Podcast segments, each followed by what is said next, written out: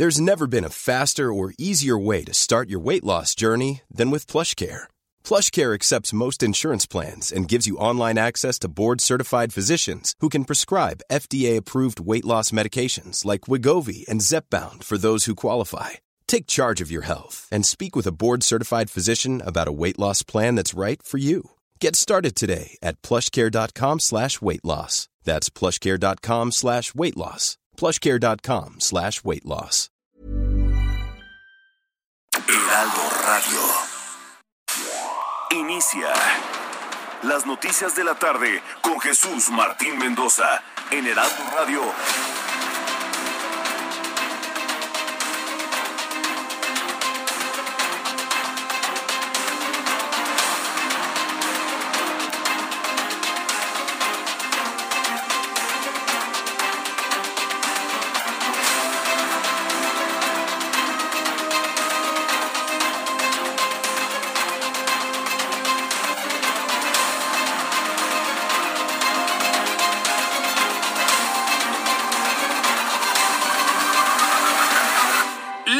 Tarde en punto, hora del centro de la República Mexicana. Bienvenidos, muy buenas tardes. Iniciamos el Heraldo Radio correspondiente a este viernes, ya es viernes, afortunadamente 23 de abril del año 2021. Súbale el volumen a su radio.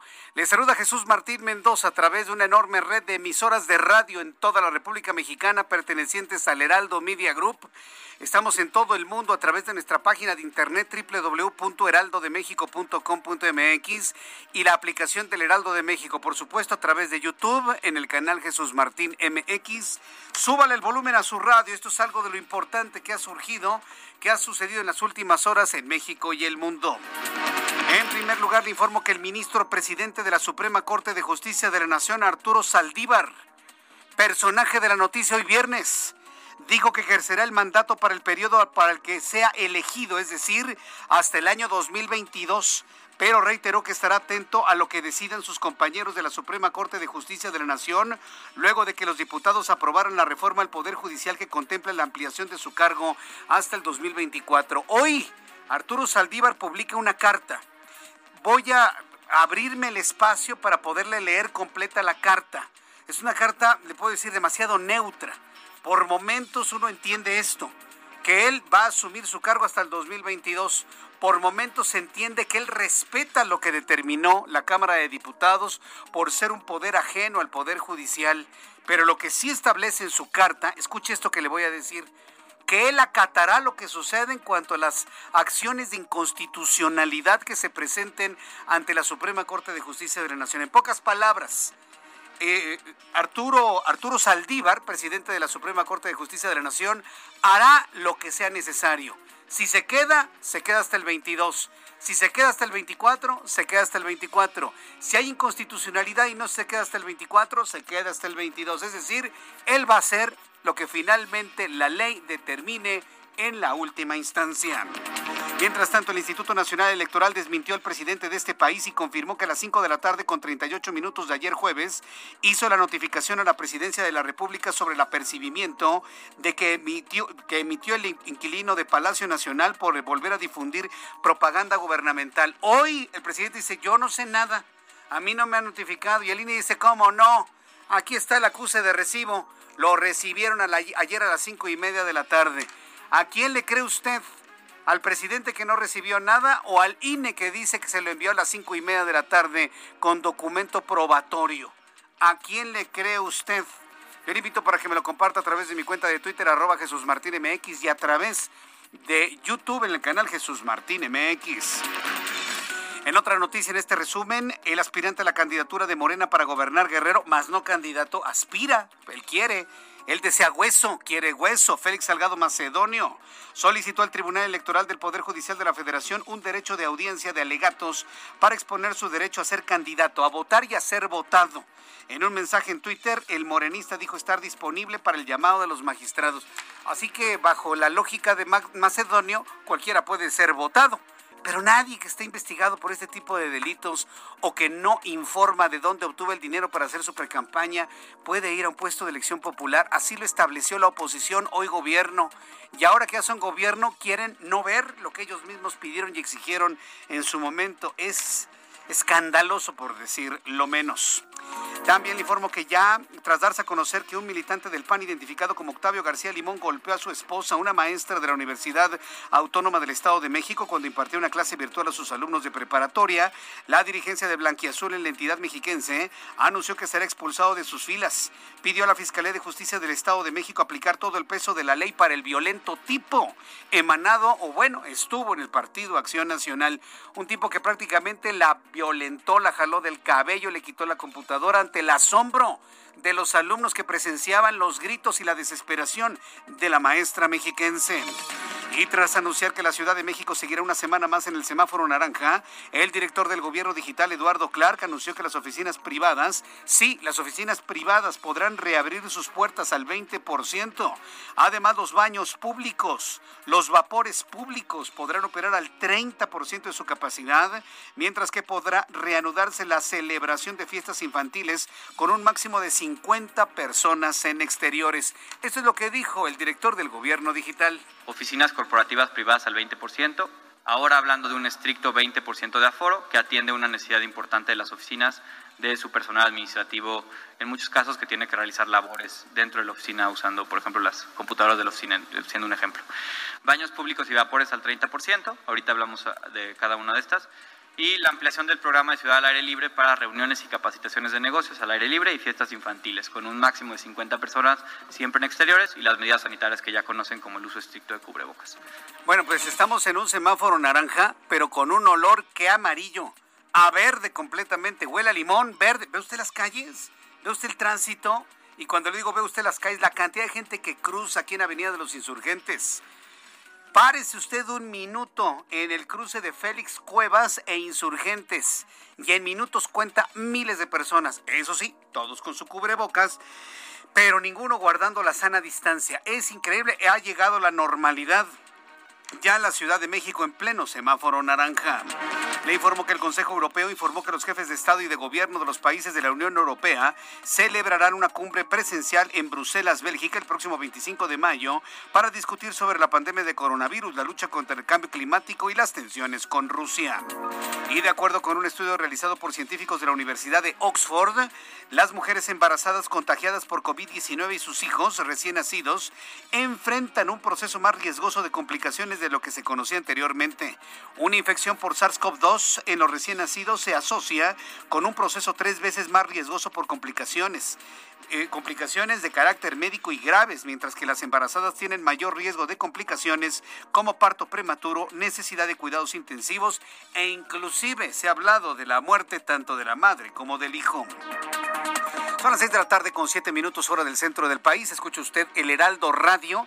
Yo soy Jesús Martín Mendoza y le acompaño con las noticias esta tarde. Vamos a dar una revisión por los estados del país con las noticias más importantes ocurridos en las últimas horas. Carlos Juárez está en Tamaulipas y nos informa. Adelante, Carlos. Hola, ¿qué tal Jesús Martín? Un gusto saludarte a ti y a todo el territorio desde Tamaulipas, en donde existe la preocupación debido a la alza de suicidios en menores de edad.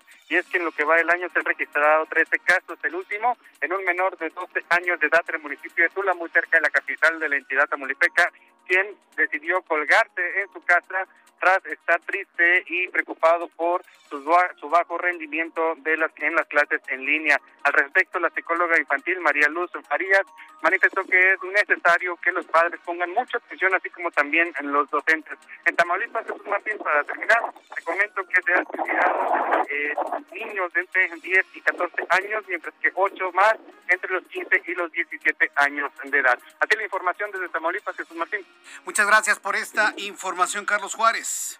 Muy buenas tardes. Hasta luego, muy buenas tardes. Saludo con mucho gusto a José Ignacio García, nuestro corresponsal en el estado de Hidalgo. Adelante, José. ¿Qué tal, Jesús Martín? Pues para comentarte que el gobernador del estado de Hidalgo, Omar Fayad Meneses, anunció que una vez que se han vacunado todo el personal docente del estado, se considerará el regreso a clases presenciales en 21 de los 84 municipios que se encuentran en color verde del semáforo epidemiológico. Es que el mandatario estatal explicó que en sus redes sociales, para el retorno de clases de forma segura se requiere la vacunación de todos los maestros, que exista color verde en el semáforo epidemiológico y la voluntad de la ciudadanía para acatar todos los protocolos sanitarios correspondientes.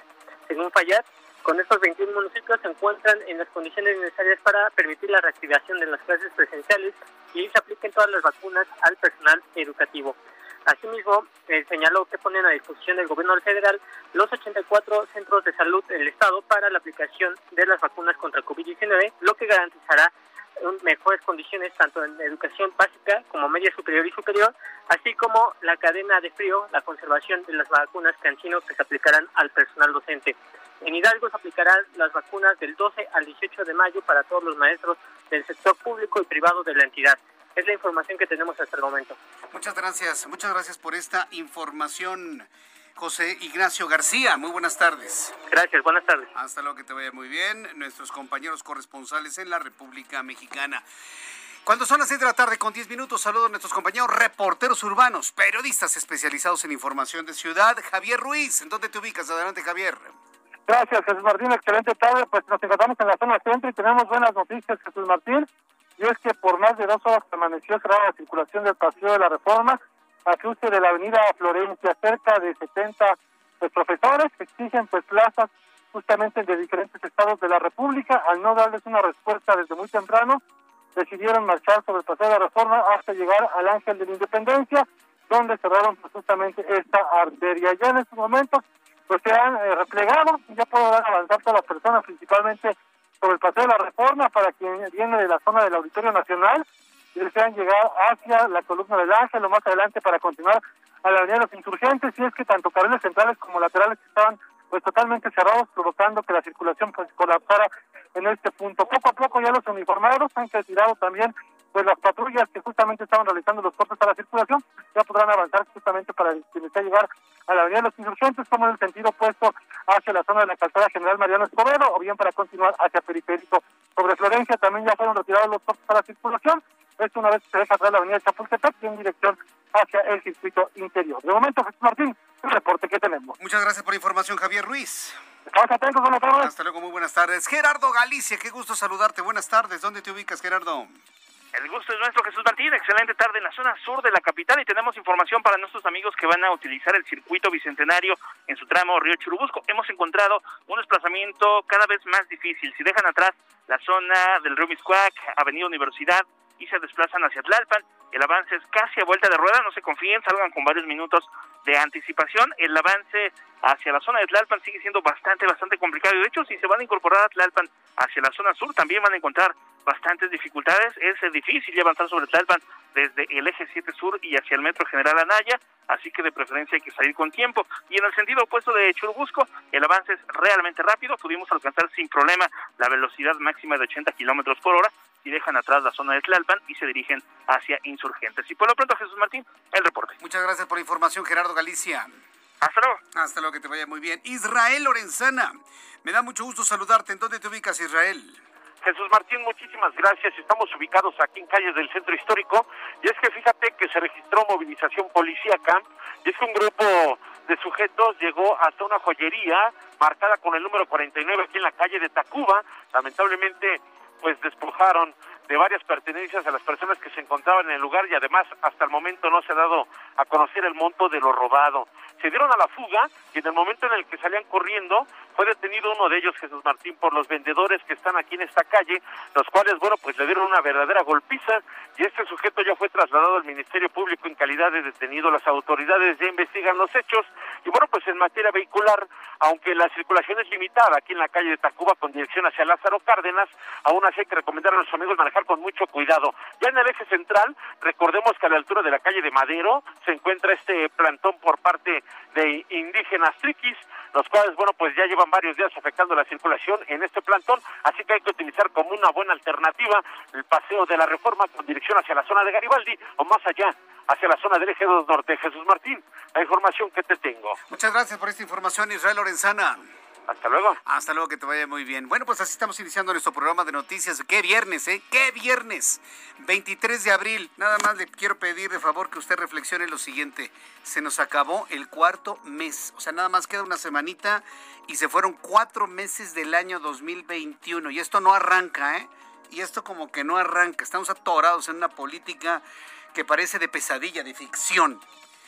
Por increíble que parezca, va avanzando el tiempo rapidísimo y por eso vámonos rapidísimo para escuchar a Abraham Arreola, quien nos informa lo que sucedía un día como hoy, 23 de abril, en México, el mundo y la historia. Adelante, Abraham. Amigos, esto es un día como hoy en la historia 23 de abril. 1897 se crea la Escuela Naval Militar, la cual queda al mando de unidades operativas de la Armada de México. 1920 se promulga el Plan de Agua Prieta con el que inició un movimiento armado contra el gobierno del presidente Venustiano Carranza. En 1925 se edita El Quijote en sistema braille. En el año 2009, en nuestro país aparece un brote de un nuevo tipo de gripe que posteriormente aparecerá en diferentes partes del mundo. Además, en 1977 es el nacimiento de John También, hoy es el Día Internacional del Libro, es el Día de la Lengua Inglesa en las Naciones Unidas y es el Día de la Lengua Española en las Naciones Unidas también. ¿Por qué será? Porque en 1616 fallecieron William Shakespeare y Miguel de Cervantes Saavedra. Fíjate, fíjate, fíjate. Amigos, esto fue un día como hoy en la historia. Muchas gracias. Ay, Abraham Arreola, la verdad, mira, hay, personas que me han dicho muchas cosas, pero a mí me gusta mucho tu sección y sobre todo cómo cómo este, haces inflexión en tus... ¿Sabe a quién me recuerda a veces Abraham? Y, no porque lo esté imitando, sino porque tiene un estilo tan original. Me recuerda a este gran locutor, que por cierto fue amigo mío, ya falleció, eh, pero fue una de las voces extraordinarias en este país, Abel Membrillo. ¿Tú conociste a Abel Membrillo? Ándale. Abel Membrillo estudió conmigo en la Universidad Intercontinental, la UIC. Y junto con él y otros amigos pusimos una estación de radio en la UIC, que se llamaba Stereo Week y luego hubo un tiempo que se llamaba señal 90.9 porque teníamos el permiso de transmitir en el 90.9 antes de que existiera Radio Ibero, mucho antes. Y en esa estación de radio de la Intercontinental, ahí, ahí inició Abel Membrillo, que seguramente lo recuerda que fue voz de Canal 5 y que era la voz del programa de este humorista mexicano Adal Ramones, pero que sobre todo lo escuchamos su voz en muchos comerciales. Yo creo que mi compañero Abraham Arriola digo, sin, sin, eh, sin pensar en que ocupe ese lugar, tiene un estilo muy parecido, muy original y con una gran capacidad de inflexiones en su voz. Te felicito, mi querido Abraham. Y además muy interesante todo lo que nos comentas. Bueno, son las 6 de la tarde con 17 minutos, hora del centro de la República Mexicana. Antes de, de darle a conocer el pronóstico del tiempo rápidamente, agradecer sus comentarios a través de YouTube. Me escribe José Chepe y me dice que actualmente tenemos una política de caricatura. Pues mira, ahora revisando como yo no consumo la, mañanera, hay veces que hay cosas que definitivamente ni me importan. Pero cuando empecé a revisar algunos documentos y veo que el presidente mexicano, con toda la vergüenza, así como para ponerse una bolsa de papel en la cabeza, ¿no? Empieza a hablar de migración en una cumbre climática. Digo, no de, de verdad, ese es nuestro presidente. Nadie le dijo que era una cumbre de, cambio climático eh, a propósito del Día Mundial de la Tierra y empezó a hablar de migración.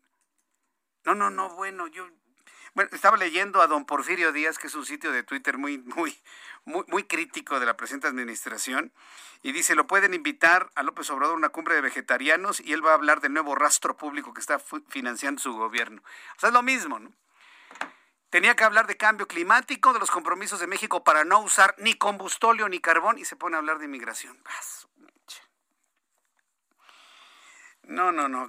mire, cuando pasan ese tipo de cosas, mire, ya, ya, ya no saben ni cómo ayudar. Digamos que es el comentario y la anécdota de la semana que ni duda quepa. Bueno, vamos a revisar las condiciones meteorológicas para las próximas horas. El Servicio Meteorológico Nacional, que depende de la Comisión Nacional del Agua, informa puntualmente qué es lo que esperaremos durante las próximas horas. Y lo que vamos a, esperar durante las próximas horas es más sequedad del ambiente, sobre todo en el centro del país y la zona occidental. Durante esta noche se pronostican vientos fuertes con posibles tolvaneras en el norte de México. Durante esta noche madrugada, una línea seca sobre el norte de Coahuila en interacción con corriente en chorro subtropical y el ingreso de humedad del Golfo de México van a ocasionar chubascos acompañados de tormentas eléctricas y caída de granizo en Coahuila, Nuevo León y Tamaulipas. Que llueva en el centro del país, por el amor de Dios. Bueno, dice el Servicio Meteorológico Nacional que hay un canal de baja presión en el sureste del país y la entrada de humedad proveniente del Océano Pacífico que generará lluvias fuertes en Chiapas y Oaxaca. Como verán, las lluvias en el norte, las lluvias en el sur y en el centro, nada, absolutamente nada. Y en el pronóstico meteorológico lamentablemente no se observa la posibilidad de alguna nubosidad que nos pueda traer algo de frescor, algo de lluvia, absolutamente nada. Mire, para las personas que me ven a través de YouTube en el canal Jesús Martín MX, le voy a mostrar una imagen de cómo luce en estos momentos la República Mexicana con sus sistemas eh, nubosos. Para las personas que estén viajando hoy por la noche, debo decirles que va a haber un cielo tan, tan despejado, tan transparente, que se van a poder ver las estrellas perfectamente bien. Este es México, ¿ya vio? En YouTube lo puede ver y si no se lo describo. Una República Mexicana totalmente desprovista de nubes. Apenas en el istmo de Tehuantepec. Apenas, pero ni la península de Yucatán. Es verdaderamente preocupante. Vea usted en el tiempo en el que deberíamos estar completamente, completamente nublados. ¿Ya lo vio? Está completamente despejado. Vaya, sin humedad. Es más, estamos en tiempos de una muy buena observación eh, eh, astronómica. Si a usted le interesa la astronomía, hoy es una noche bastante buena para hacerlo porque no hay ni humedad. Entonces, ya una vez revisado esto, pronóstico del tiempo para nuestros amigos que nos escuchan en la República Mexicana. Usted que me escucha en Monterrey, Nuevo León, temperatura en este momento 34. Eh, la máxima eh, para mañana 33, mínima 22. Amigos de Guadalajara, Jalisco, 31 en este momento, mínima 12, máxima 33. Las entidades que no le hagan ninguna acotación están completamente despejadas con sol radiante. Mérida, Yucatán, mínima 23, máxima 38, en este momento 35. En Reynosa, Tamaulipas, mínima 20, máxima 37, en este momento 30. Nubladito en Tijuana, mínima 11, máxima 18, en este momento 17 grados. Acapulco está nublado, mínima 23, máxima 30, en este momento 29. Y aquí en la capital de la República Mexicana, termómetro 27 grados, calorón, mínima 12, máxima para mañana 29 grados Celsius. Ya son las 6 de la tarde con 21 minutos, hora del centro de la República Mexicana. Bueno, pues hoy Arturo Saldívar, Arturo Saldívar da a conocer su posición luego de que tanto Cámara de Diputados como Cámara de Senadores han aprobado la extensión de su mandato hasta por dos años, claro, y otras cosas importantes de la, de la reforma al Poder Judicial. Tengo en mis manos la carta que publicó hoy el ministro Arturo Saldívar Lelo de la REA, presidente de la Suprema Corte de Justicia de la Nación y del Consejo de la Judicatura Federal. Ciudad de México, 23 de abril de 2021, comunicado de prensa. Súbale el volumen a su radio. La voy a leer para poder ir a los mensajes y regresar ya con la nota como tal. Y dígame usted qué entiende de esta carta. La posición de Arturo Saldívar dice lo siguiente. Tras la aprobación en el Congreso de las leyes reglamentarias al Poder Judicial de la Federación y habiendo con esto concluido el proceso legislativo, me permito manifestar lo siguiente, dos puntos. Agradezco a las legisladoras y legisladores su compromiso al aprobar las leyes reglamentarias del Poder Judicial, así como a la Asociación Nacional de Magistrados de Circuito y Jueces de Distrito del Poder Judicial de la Federación por su apoyo en la elaboración y enriquecimiento de la propuesta. La aprobación de la nueva legislación da vida a una reforma judicial de gran calado y envergadura, la más trascendente desde 1994, la cual permitirá tener un poder judicial renovado y fortalecido que cumpla con la promesa de alcanzar una justicia expedita y más cercana a la gente, que exista una mejor defensoría pública y que los juzgadores tengan mecanismos objetivos para su promoción, avanzando hacia la paridad de género. Los méritos de esta reforma son indiscutibles y producto de un trabajo de años y de un amplio consenso. Es cierto que de último momento, escuche usted esto, ¿eh? se incluyó un artículo transitorio en el que se amplía por dos años la duración del curso administrativo de la presidencia de la Suprema Corte de Justicia de la Nación, mas no se extiende el plazo del encargo como ministro de la Corte. Tal como lo aclaró el Consejo de la Judicatura Federal, el mismo día de la discusión y aprobación del transitorio por parte del Senado, en este órgano colegiado no participamos en su elaboración, su inclusión y aprobación fue resultado del ejercicio del poder legislativo. Por respeto al procedimiento legislativo que se encontraba en curso, no emití pronunciamiento personal al respecto. Ahora que la aprobación de las leyes reglamentarias han terminado, estaré atento primero a su publicación y después a cualquier acción legal que se llegara a presentar ante la Suprema Corte de Justicia de la Nación, órgano que en su caso deberá analizar y resolver cualquier cuestión de constitucionalidad. Ejerceré el cargo de presidente de la Suprema Corte de Justicia de la Nación y Consejo de la Judicatura por el periodo para el cual fui elegido por mis pares. Y estaré a la determinación de la Suprema Corte de Justicia de la Nación respecto al precepto en cuestión, Reitero que seguiré cumpliendo con mi compromiso con la justicia que he defendido durante toda mi trayectoria. Es a través de las sentencias como las personas juzgadoras debemos y esperamos ser evaluadas. Asimismo, seguiré defendiendo la independencia y autonomía del Poder Judicial de la Federación y de todos los juzgadores y juzgadoras federales, tanto de críticas del poder formal como de los poderes fácticos. Aquí la carta. Después de los anuncios la analizamos y le invito para que siga con nosotros. Escuchas a Jesús Martín Mendoza con las noticias de la tarde por Heraldo Radio, una estación de Heraldo Media Group. Heraldo Radio.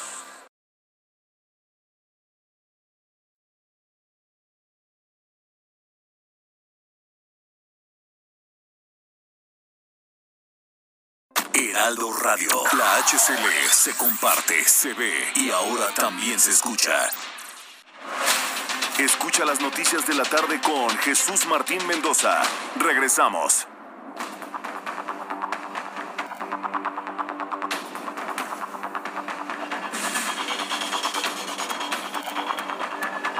6 de la tarde con 30 minutos, las 6 de la tarde con 30 minutos, hora del centro de la República Mexicana. Bueno, este es el centro de la noticia, este es el centro de la información, este es el centro de la información y sin duda alguna, personaje de la noticia en este viernes, y le puedo asegurar que toda la semana Arturo Saldívar Lelo de la Rea, presidente de la Suprema Corte de Justicia de la Nación y del Consejo de la Judicatura. Bueno, pues luego de que se aprobó la reforma al Poder Judicial de la Federación, que amplía, eh, bueno, entre muchas otras cosas, amplía dos años el mandato de Arturo Saldívar, hoy finalmente emitió un comunicado con su posición para todo ello. El ministro explicó que no emitió ningún pronunciamiento personal porque el procedimiento estaba, estaba en proceso. Bueno, le acabo de leer la carta, ¿sí? ¿Cuáles son los puntos centrales de esta carta? Bueno, haciendo un mapeo así general, primero, agradece a todos por los apoyos para una reforma al Poder Judicial de la Federación, que es de gran calado, que es de gran trascendencia, no por la extensión de su periodo, ojo, ¿eh? esto contempla muchas, mucho más cosas que en su momento, la próxima semana vamos a revisar una, tras, una, una por una. Agradece a los actores que participaron, agradece los apoyos, habla de la trascendencia, habla de los méritos y habla del transitorio.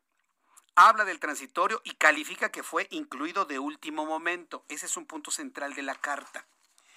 De último momento se incluyó un artículo transitorio que se amplía por dos años la duración del curso de la administración de la presidencia de la Suprema Corte de Justicia de la Nación. Primera explicación que da Arturo Saldívar. Mas no se extiende el plazo del encargo como ministro de la Corte. O sea, se extiende el curso administrativo de la presidencia, más no el encargo de ministro de la Corte. Buena salida, ¿eh? Como no se me extiende, como no se me extiende el cargo de ministro, no puedo ser presidente. ¿Se da cuenta? Y, lo, digo para, digo, si alguien no lo ha entendido, pues así se entiende. Se puede extender el plazo, pero yo como ministro, hasta donde fui elegido. Primera salida muy inteligente por parte de Arturo Saldívar. ¿eh? Yo no sabía cómo iba a zafarse de esta trampota que le puso López Obrador. ¿eh? Una trampa. López Obrador. Los legisladores fueron su, su, iba a decir peleles, pero no, hay gente valiosa. Fue su oficialía de partes, nada más. Nada más, funcionaron así. Lo que alguna vez Ricardo Monreal dijo que no iba a ocurrir, finalmente ocurrió y de una manera verdaderamente vergonzosa. Son una mera oficialía de partes de la presidencia de la República. Pero bueno, yo no sabía cómo se iba a zafar Arturo, este, Arturo Saldívar y mire qué salida, ¿eh? Se extiende el curso administrativo, más no el encargo como ministro. Por lo tanto, alguien que ya no es ministro no puede ser presidente de la Suprema Corte. ¿Se da cuenta que maravilloso? Es el 1, 2, 3, 4, es el quinto párrafo. ¡Wow! A mí me dejó sorprendido. Tal como lo aclaró el Consejo de la Judicatura, el mismo día de la discusión, aprobación y transitorio por parte del Senado, en este órgano colegiado no participamos en la elaboración. Otro punto importante, no participó el Poder Judicial en esto. Es decir, fue un diseño del Ejecutivo y aprobado por el Legislativo. Por respeto al procedimiento legislativo, ahí está el argumento de respeto a la división de poderes el ministro presidente Saldívar dice, yo respeto al legislativo, yo no tengo por qué intervenir en su proceso legislativo. No emití pronunciamiento personal al respecto. Bien, yo eso lo comprendí desde el primer momento, aún cuando varios actores políticos y varios analistas, varios legisladores hablaron de un silencio doloroso del ministro Saldívar. O nos explica, yo no podía emitir opinión porque debo respetar el trabajo de, del legislativo en el espíritu de la división de poderes. Eso está muy bien. Dice su carta, ahora que la aprobación de las leyes reglamentarias ha terminado, estaré atento primero a su publicación, es decir, pasa al Ejecutivo, se publica en el diario oficial, a eso se refiere y después a cualquier acción legal que llegara a presentar ante la Suprema Corte de Justicia, órgano que en su caso deberá analizar y resolver cualquier, cualquier cuestión de constitucionalidad. El proceso que le había dicho. Se publica y en ese momento ya hay la posibilidad de que diputados, senadores de oposición, la propia Asociación Nacional de Magistrados de Circuito, que en su momento pidió que no se extendiera el plazo, eh, ¿quién le gusta? La sociedad en general, pueden ejercer una acción de inconstitucionalidad ante la Suprema Corte de Justicia, todos los ministros lo analizarían, incluido el propio ministro presidente, y ahí se va a determinar si es constitucional o no extender, ahí voy otra vez, el curso administrativo de la presidencia de la Suprema Corte de Justicia, más no su cargo como ministro. Oh, eso para mí fue una genialidad el haberlo planteado así. Bueno, ¿qué más dice la carta? Y este es el, punto central con el cual hemos abierto nuestro programa de noticias. Ejerceré el cargo, escuche usted con mucha atención, por favor. Ejerceré el cargo de presidente de la Suprema Corte de Justicia de la Nación y del Consejo de la Judicatura por el periodo para el cual fui electo por mis pares. ¿Quiénes son sus pares? Pues los otros ministros no los legisladores. Es decir, no está aceptando el cargo que le den los legisladores, sino para el cual fue elegido por sus pares, o sea, los ministros. Por lo tanto, ¿cuándo? 2022. El año que entra se va. Y estaré a la determinación de la Suprema Corte de Justicia respecto, de, respecto del precepto en cuestión. ¿Qué quiere decir con esto? Fácil, que si se emite una acción de inconstitucionalidad, la analizan los ministros, determinan que ese transitorio es inconstitucional, no pasa nada, se va en el 22. Si determinan que es constitucional, lo cual me parece que es prácticamente improbable, entonces él se quedaría hasta el 24. Siempre y cuando eso pase, pero le puedo asegurar que no va a suceder.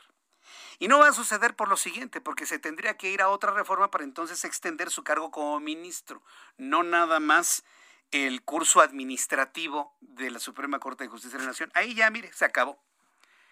Que te extiendes hasta el 24, sí, pero ¿cómo le voy a hacer si ya no voy a ser ministro? No puedo ser presidente si no soy ministro. Entonces entraría un sustituto de, de Arturo Saldívar para completar el periodo de dos años. ¿Se da cuenta? A mí, la verdad, la carta me pareció genial, genial, genial. Entonces, sí hay que analizarla con mucho detenimiento para poder entender cada uno de estos, de estos elementos. Finaliza. Reitero que seguiré cumpliendo con mi compromiso con la justicia que he defendido durante toda mi trayectoria. Está hablando de defender a la Constitución. Es a través de las sentencias como las personas juzgadoras debemos y esperamos ser evaluadas. Asimismo, seguiré defendiendo la independencia y autonomía del Poder Judicial de la Federación y de todas las juzgadoras y juzgadores federales, tanto de críticas del poder formal como de los poderes fácticos. Ahí termina su carta maravillosa. Está anunciando que se queda hasta el 22, periodo por el cual fue elegido por sus pares. Y aclara que la, que la ampliación del periodo es solamente administrativo y no de su cargo como ministro, el cual termina el 22 de, en el año 2022. La verdad, muy bien, muy bien. Yo estoy seguro que alguien por ahí se ha haber quedado, ¿eh? Porque ahí hay que ir renglón por renglón, ¿eh? analizándolo visualizándolo. Y la verdad me parece que fue una muy buena forma de salir sin que se le ponga en ergumen usted ya sabe quién, y dar la muestra de que es un hombre respetuoso de la división de poderes y que esperará los procesos necesarios en caso de que se presenten acciones de inconstitucionalidad. Yo le invito para que me dé sus opiniones a través de mi cuenta de Twitter, arroba Jesús Martín MX, a través de nuestra plataforma de YouTube en el canal Jesús Martín MX. Hoy el, diputado de Morena y expresidente de la mesa directiva en San Lázaro, Porfirio Muñoz Ledo, calificó como un insensato proyecto de una república autoritaria la reforma a la ley del Poder Judicial conocida como la ley Saldívar y advirtió a los legisladores que votar a favor de este es incurrir en un delito de perjurio. Porfirio Muñoz Ledo está en Morena pero si podemos hablar de la voz de la disidencia, acuérdese que yo le he hablado mucho de la disidencia y le he hablado a los disidentes. Ármense de valor, ármense de fuerza, digan no de manera oportuna.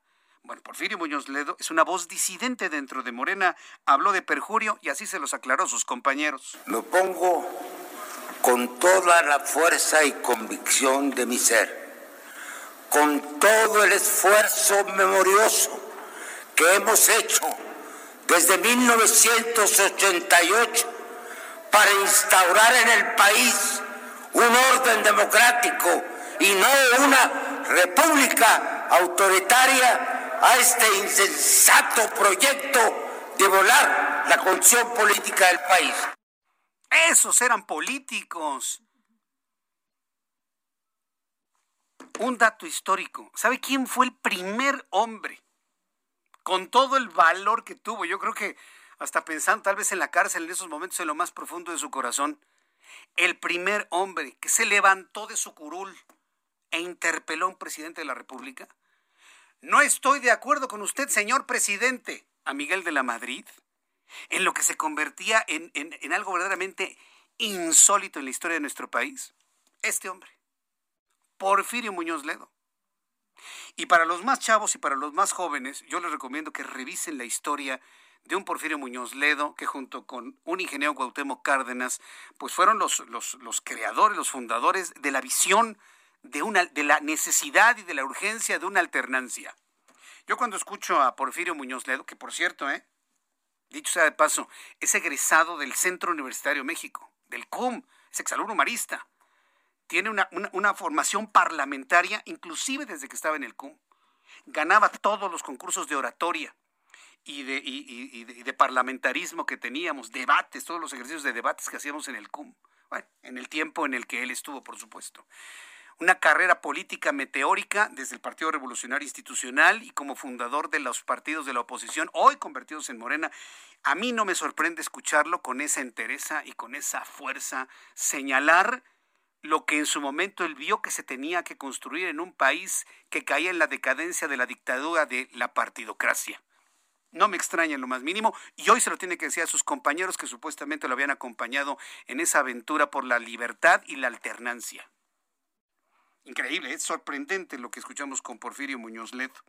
Mientras tanto, la titular de la Secretaría del Trabajo y Previsión Social, pues ya que estamos hablando de otros asuntos, Mientras esto se discutía en la Cámara de Diputados y finalmente ya quedaron muchas cosas claras con la carta del ministro Arturo Saldívar, hoy el gobierno federal estuvo metido en el tema del outsourcing. ¿Cómo van a quedar finalmente los trabajos? ¿Cómo van a quedar finalmente las empresas? ¿Qué es lo que se prohíbe? ¿Qué es lo que se permite? Hoy Luisa María Alcalde, quien es la titular de la Secretaría del Trabajo y Previsión Social, afirmó que las empresas tendrán la obligación del reparto de utilidades a los trabajadores al 10% al recordar que se trata de un derecho constitucional que se había que se había extinguido, que se venía extinguiendo a consecuencia de diversas figuras de su contratación como el outsourcing.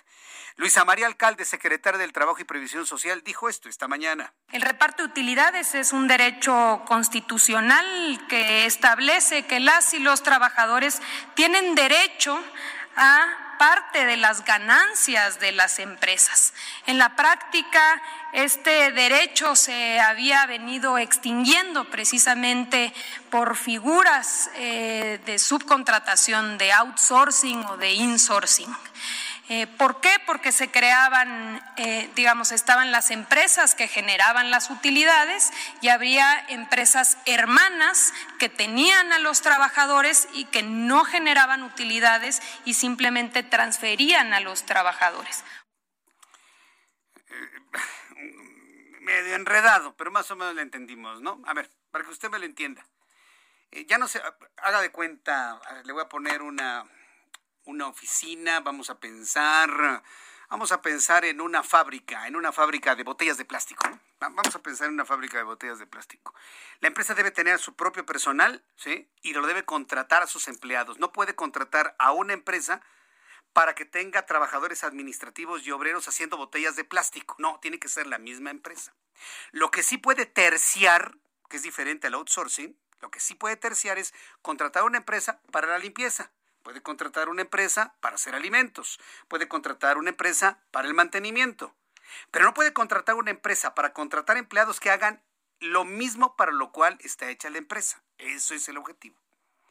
Vamos a pensar en una empresa afianzadora o aseguradora. La afianzadora la aseguradora tiene que contratar a, sus empleados administrativos para que sepan hacer fianzas, revisar contratos. No puede contratar a, otra empresa para que hagan lo mismo. Pero sí puede contratar a la gente de limpieza, a la gente de alimentos, a, quien le distribuye el papel, a, a quien vaya a hacer mantenimiento a las computadoras. Eso sí lo puede hacer otra empresa. Eso ya existía y se llamaba terciarización o tercerización, como usted quiera llamarlo. Un tercero viene a hacer el trabajo de algo que no es el objeto fundamental de negocio de la empresa. Eso se mantuvo. Pero por lo demás, aquí la pregunta es, ¿cuántas empresas podrán asumir a su propio personal sin empresas outsourcing? Lo iremos viendo conforme pase el tiempo, no me queda la menor duda. Bueno, esas fueron las palabras de Luisa María Alcalde. Son las 6 de la tarde con 45 minutos, hora del centro de la República Mexicana. Tengo comunicación en estos momentos con Carlos Antonio Rodríguez, quien es, eh, bueno, vamos a cambiar de tema, ¿no? Vamos a hablar precisamente del eh, reordenamiento del espacio aéreo del Valle de México. Cambiamos de tema. Toda esta semana estuvimos informando a usted sobre las denuncias de los controladores de tránsito aéreo a través de la voz de su líder sindical, que es José Alfredo Covarrubias, lo entrevistamos aquí, hoy lo entrevisté en televisión, le presenté anteayer, el miércoles, un dramático, un, dramático testimonio de una pasajera que iba a bordo de uno de los aviones que el pasado lunes a las dos y media de la tarde presuntamente iban a tener una colisión con otro avión y nos describió todo lo que ocurrió al interior de este avión, de qué manera se movió el avión, cómo se acercó directamente hacia las casas, lo que tuvo que hacer el piloto para volver a levantar el vuelo, el llanto de las azafatas, el llanto de sobrecargos de los eh, de la tripulación, el llanto de los pasajeros, la desesperación de todos, fue un relato dramático, que por cierto, yo le invito a que lo lea porque se lo acabo de compartir en la columna del Heraldo de México, Ojos que si ven, terror en el aire. Yo le invito para que lo lea, está en mi cuenta de Twitter, arroba Jesús Martín MX, abra la aplicación del Heraldo, ahí encontrará este relato, por supuesto, que eriza la piel sobre todo para las personas que han ido eh, que, han tomado vuelos últimamente. Bueno, para seguir hablando sobre esto, tengo comunicación con el general Carlos Antonio Rodríguez Murguía, titular de la Agencia Federal de Aviación, a quien yo le agradezco estos minutos de comunicación con el auditorio del Heraldo Radio. General Carlos Antonio Rodríguez, gracias por tomar la comunicación. Bienvenido, muy buenas tardes. Muy buenas tardes.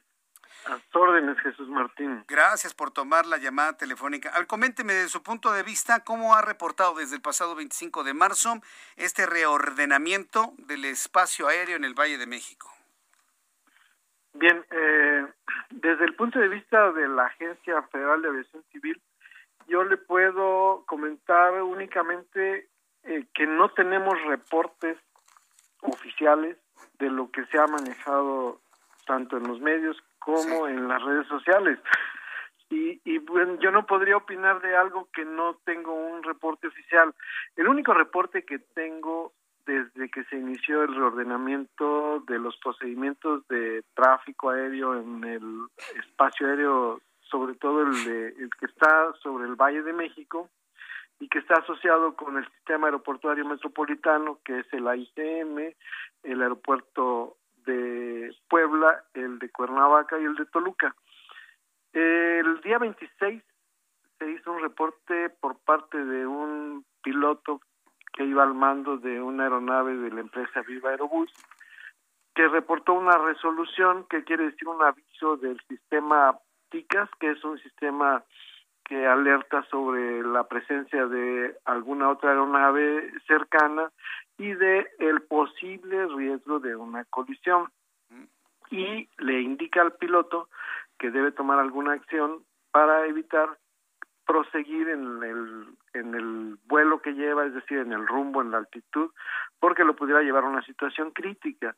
Es el único reporte que tenemos. Era un avión de Viva Aerobús que iba de México a Oaxaca y en sentido inverso se cruzó con una aeronave, eh, es un jet de tipo ejecutivo, el modelo es eh, Cessna 550 y vamos, hubo un aviso, el controlador le avisó que suspendiera su ascenso porque como había despegado de México y estaba ascendiendo para obtener su altitud de crucero hacia Oaxaca, recibió el aviso del controlador de que suspendiera su ascenso porque tenía un tráfico en sentido inverso que no se estaba sujetando a las instrucciones que se le habían dado. Entonces el piloto se niveló, es decir, mantuvo su altitud suspendiendo su ascenso y fue cuando el aparato de a bordo, el que le acabo de decir que es el, aparato para, es un sistema de alertamiento de tráfico y evasión de colisión, que le, le informó de la presencia de otra aeronave y el cruce se realizó a 2.000 pies, un poquito más de 2.000 pies, es decir, la, la tolerancia mínima vertical para el cruce de dos aeronaves son 1.000 pies y estos lo hicieron a 2.000. Es el único reporte que se ha presentado oficialmente ante la Agencia Federal de Aviación Civil. Esto se hace a través de las comandancias de, de cada aeropuerto y los las tripulaciones y las propias empresas tienen un plazo máximo de 48 horas para rendir un reporte cuando se presenta un evento de este tipo. E, eso es lo único, lo que se ha manejado de eh, las declaraciones de este señor del sindicato, pues yo no, no podría opinar porque no tenemos reporte oficial al respecto y lo que sí, bueno, le puedo comentar que cuando uno hace una declaración así, pues hay que presentarle evidencia. Sí, ellos, ellos tienen la evidencia, pero lo que hoy precisamente platiqué con él en televisión y le pregunté, ¿tienen ustedes evidencias? Claro, y las tenemos. Y las vamos a hacer públicas. Tienen, grabaciones. Mire, lo que, me, lo que sabemos nosotros, bueno, yo ya tuve un testimonial ¿eh? aquí en este programa de noticias el pasado miércoles. Ya tuvimos el testimonial de una pasajera que estuvo en uno de los aviones con incidentes y, y nadie, nadie absolutamente. Yo no tengo por qué dudar del pasajero que, que, puede de alguna manera comprobar su vuelo con su pase de abordar. Yo no puedo concebir que el llanto y los movimientos que se escucharon y las explicaciones del piloto sean cosas normales en una ruta de aproximación. No lo es. Yo creo que las personas que sabemos lo que se siente volar, sabemos lo que está dentro de lo normal y sabemos lo que no está dentro de lo normal. Entonces, lo que nos han dicho es que los controladores aéreos están amenazados por si siguen este, dando a conocer esta información y de ahí surge lo oficial y no lo no oficial. Ahora, lo no oficial de plano no se va a investigar, lo no oficial de plano no se va a preguntar porque no es oficial, se lo pregunto, general Carlos Antonio Rodríguez. No, sí, nuestra misión es investigar lo que se nos reporta, pero ante, digamos, estas declaraciones, lo que hacemos es consultarle al director general de los Sí. Consultar al director de... Ahí se fue. Ahí lo tenemos. Orlando. A ver, me, decía que entonces hay que consultar a quién, perdóneme, al director de qué me decía. Al director general. Bueno, este... ¿Le volvemos a marcar? Antes de que nos veamos a los mensajes comerciales, no, no, no me quiero quedar con la idea de, de, que este, algo pasó con la línea, ¿verdad? Bueno, ahorita, ahorita voy a regresar. Estoy conversando con Carlos Antonio Rodríguez Munguía, titular de la Agencia Federal de Aviación Civil. Y, y, este, este ya, ya lo tenemos. A ver, me dice nuevamente con quién hay que delucir, con el director de qué. Sí. No, yo investigo, o sea, mi misión al, al, tener conocimiento de esto, aunque no lo tenga de manera oficial, bueno, si se empieza a manejar en los medios, yo le consulto al director general de los servicios a la navegación en el espacio aéreo mexicano. El, en este caso es el licenciado Víctor Hernández y le consulto, licenciado, ¿tienen ustedes algún reporte de este tipo? Porque se está escuchando esto en los medios. Y él me dice, general no tengo nada, no tengo nada de, mis supervisores, de mis controladores, no hay nada. Y pues yo le tengo que creer, o sea, es una autoridad, es un funcionario y, y pues hasta ahí llega mi, mi facultad. No, no puedo empezar a, a, interrogar pasajeros. No, no, claro, no, pero sí podrían acercarse a los controladores de tráfico aéreo y darles la, la completa confianza que si ellos reportan incidentes, pues que, que, primero que no los amedrenten, segundo que no los amenacen con quitarles su trabajo y quitarles sus licencias. Eso es lo que está denunciado al aire en estas entrevistas. Por eso no fluye la información oficial hasta quien debería saber. Y, y una última reflexión, permítame. Aquí no estamos para defender a un presidente o para cuestionar un presidente. Estamos aquí para salvar vidas, porque en los ah, aviones van familias completas. Y creo que eso se tiene que, saber, ¿eh? Así ¿Qué, es. lo que podemos hacer? La función de la agencia es precisamente velar por la seguridad aérea. Ese es ante todo. Muy bien. De pues modo, pero, pero yo no puedo hacer nada que la ley no me faculte. No, claro. en eso estoy de acuerdo. Pero pues yo hago un llamado a que se revisen esas cosas no oficiales porque no vaya siendo que al no revisar lo, oficial vaya a ocurrir una tragedia. Es lo que queremos evitar, que ocurra una tragedia. Yo le quiero agradecer mucho, general Rodríguez Munguía, que me haya tomado la comunicación y mantengamos esta línea de contacto, por favor. Se lo, se lo pido. desde luego. Muy desde luego, con mucho gusto. Muchas gracias, que tenga muy buenas tardes. Hasta luego. Hasta luego. Voy a ir a los anuncios, al regreso, resumen de noticias, actualización de COVID, mucho más aquí en el Escuchas a Jesús Martín Mendoza con las noticias de la tarde por Heraldo Radio, una estación de Heraldo Media Group. Heraldo Radio.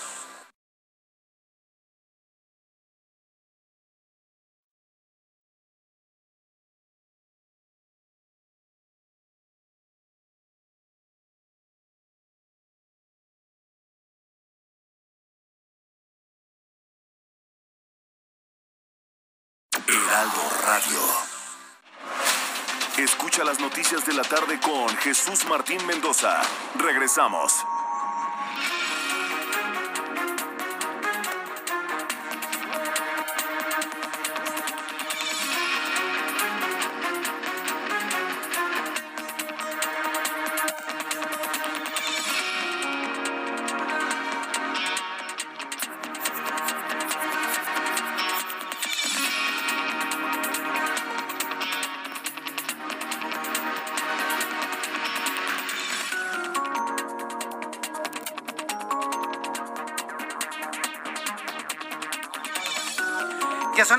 Punto, las 19 horas en punto, hora del centro de la República Mexicana. Súbale el volumen a su radio, que le presento un resumen con las noticias más importantes en el Heraldo Radio. En entrevista con nuestro programa de noticias hace unos minutos, el general en retiro y titular de la Agencia Federal de Aviación Civil, Carlos Antonio Rodríguez Munguía, habló sobre el polémico reordenamiento del espacio aéreo del Valle de México, luego de revelarse que el pasado lunes por la tarde, dos aviones estuvieron a punto de chocar y aseguró que no tiene reportes oficiales sobre este incidente, aunque reconoció la existencia de un reporte por parte del piloto de una aeronave nave de la compañía Viva Aerobús, la misma línea aérea que le había platicado y que tuvimos un testimonial el pasado miércoles aquí en el Heraldo Radio. Esto fue lo que dijo el general Carlos Antonio Rodríguez. Escuchemos. El día 26 se hizo un reporte por parte de un piloto iba al mando de una aeronave de la empresa Viva Aerobús, que reportó una resolución que quiere decir un aviso del sistema TICAS, que es un sistema que alerta sobre la presencia de alguna otra aeronave cercana y de el posible riesgo de una colisión.